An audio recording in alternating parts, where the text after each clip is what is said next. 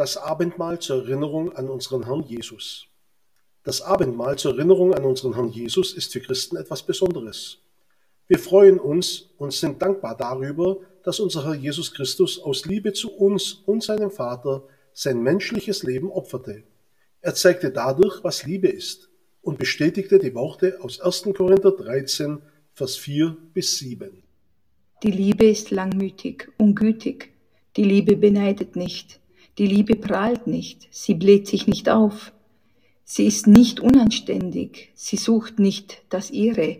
Sie lässt sich nicht erbittern. Sie rechnet das Böse nicht zu. Sie freut sich nicht an der Ungerechtigkeit. Sie freut sich aber an der Wahrheit. Sie erträgt alles. Sie glaubt alles. Sie hofft alles. Sie erduldet alles. Wir werden auch an die Worte Jesu erinnert, die er seinen Jüngern am Passaabend sagte. Wir finden seine Worte im Bibelbuch Johannes Kapitel 15, Vers 12 bis 14. Das ist mein Gebot, dass ihr einander liebt, gleich wie ich euch geliebt habe. Größere Liebe hat niemand als die, dass einer sein Leben lässt für seine Freunde. Ihr seid meine Freunde, wenn ihr tut, was immer ich euch gebiete. Ja, Jesus hat sein menschliches Leben aus Liebe zu uns Menschen gelassen. Dadurch schuf er für uns die Befreiung von der Sünde unserer Ureltern Adam und Eva. Der Fluch, den Gott damals zu Beginn der Menschheit aussprach, konnte und kann durch das Opfer Jesu Christi aufgehoben werden. Er hat durch seinen Tod bildlich gesprochen alle Sünden der Menschen auf sich genommen und damit Gottes Gerechtigkeitssinn erfüllt. Er schuf damit die Möglichkeit, dass Menschen eines Tages vor Gott einen gerechten und vollkommenen Stand erlangen. Für uns Menschen bedeutet dies, dass der Gedanke, einmal ewig unter Gottes Herrschaft zu leben, Wirklichkeit werden wird. Das Bibelbuch Offenbarung Kapitel 21 beschreibt dieses zukünftige Leben. Und ich hörte eine laute Stimme aus dem Himmel sagen, siehe, das Zelt Gottes bei den Menschen, und er wird bei ihnen wohnen, und sie werden seine Völker sein, und Gott selbst wird bei ihnen sein, ihr Gott. Und Gott wird abwischen alle Tränen von ihren Augen, und der Tod wird nicht mehr sein, weder Leid noch Geschrei noch Schmerz wird mehr sein, denn das Erste ist vergangen.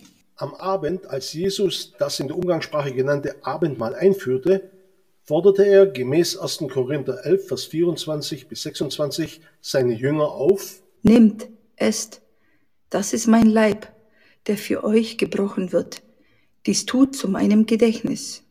Desgleichen auch den Kelch nach dem Mahl, indem er sprach, dieser Kelch ist der neue Bund in meinem Blut. Dies tut so oft ihr ihn trinkt, zu meinem Gedächtnis. Denn so oft ihr dieses Brot esst und diesen Kelch trinkt, verkündigt ihr den Tod des Herrn, bis er kommt. Aus diesen Bibelworten erkennen wir, dass es sich beim Abendmahl nicht nur um ein einfaches Abendessen handelte. Nein, es war eine Zeremonie zum Gedenken an den Opfertod Jesu. Aus diesem Grund ist es passend, dieses Abendmahl als Gedächtnismahl zu bezeichnen. Dieses Gedächtnismahl findet sein Vorbild im Passamahl und wurde von Jesus Christus im Verlauf des Passamals eingesetzt. Wir Christen kennen den Ursprung des Passamals. Aus diesem Grund möchte ich nicht näher darauf eingehen. Allerdings ist es in Verbindung damit wichtig, an Folgendes zu denken. Das Passa wurde alljährlich am 14. Nisan, etwa Mitte März bis Mitte April, gefeiert. Gefeiert wurde dabei die Befreiung oder Rettung der Israeliten aus der Sklaverei Ägyptens. Wie lief die Feier ab? Erstens, man reichte einen ersten Becher mit einem Segenspruch. Zweitens, man aß die Vorspeisen aus Bitterkräutern, die an die bittere Zeit in Ägypten erinnerten, und Soße. Drittens. Danach wurden die ungesäuerten Brote gegessen. Viertens. Ein zweiter Becher wurde reihum gereicht. Fünftens. Man aß das Passalam. Sechstens. Nach dem Mahl folgte der dritte Becher, der sogenannte Segensbecher. Diesem Becher schlossen sich besonders viele Tischgespräche an. Siebtens. Zum Abschluss wurde ein vierter Becher getrunken und man sang dann Loblieder aus den Psalmen 113 bis 118. Jesus Christus und seine zwölf Jünger feierten dieses Passa. Nachdem dann Judas Iskariot die Feier verließ, führte Jesus die Gedächtnismahlfeier ein und durch.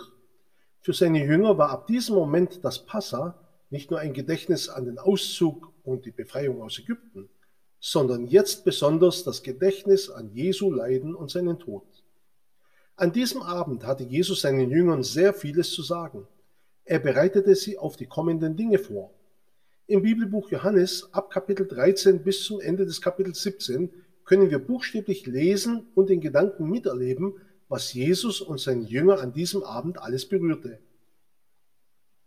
Immer, wenn wir das Gedächtnismahl oder Abendmahl des Herrn Jesus feiern, zeigen wir mit unserer Teilnahme an dieser Zeremonie, dass wir erkannt haben, dass Gott uns zur Gemeinschaft mit seinem Sohn Jesus Christus, unserem Herrn, berufen hat. Während wir Brot und Wein zu uns nehmen, so wie es Jesus sagte und zeigte, indem wir das Brot essen und den Wein trinken, beweisen wir, dass wir Jesus und damit zur Familie Gottes gehören. Wir verkündigen damit den Opfertod unseres Herrn Jesus einerseits, aber auch seinen triumphalen Sieg über die Sünde, den Tod und der Finsternis. Dies ist jedoch noch nicht alles. Beim Gedächtnismahl verkündigen wir auch das Wiederkommen Jesu. Denn wir sollten dieses Gedächtnismahl bis zu seinem Kommen immer wieder feiern. Wir freuen uns schon heute auf das Kommen Jesu und denken dabei immer an die Worte aus Offenbarung Kapitel 22, Vers 12 bis 14 und die Verse 16 bis 18 und der Vers 20a. Und siehe, ich komme bald und mein Lohn mit mir, um einem jeden so zu vergelten, wie sein Werk sein wird. Ich bin das A und das O, der Anfang und das Ende, der Erste und der Letzte. Glückselig sind, die seine Gebote tun, damit sie Anrecht haben an dem Baum des Lebens und durch die Tore in die Stadt eingehen können. Ich, Jesus, habe meinen Engel gesandt, um euch diese Dinge für die Gemeinden zu bezeugen. Ich bin die Wurzel und der Spross Davids, der leuchtende Morgenstern. Und der Geist und die Braut sprechen, komm. Und wer es hört, der spreche, komm. Und wen da dürstet, der komme. Und wer da will, der nehme das Wasser des Lebens umsonst. Es spricht, der dies bezeugt. Ja, ich komme bald. Amen. Jeder von uns wünscht sich bestimmt das gleiche wie der Apostel Johannes, der am Ende der Offenbarung sagte, Ja, komm, Herr Jesus.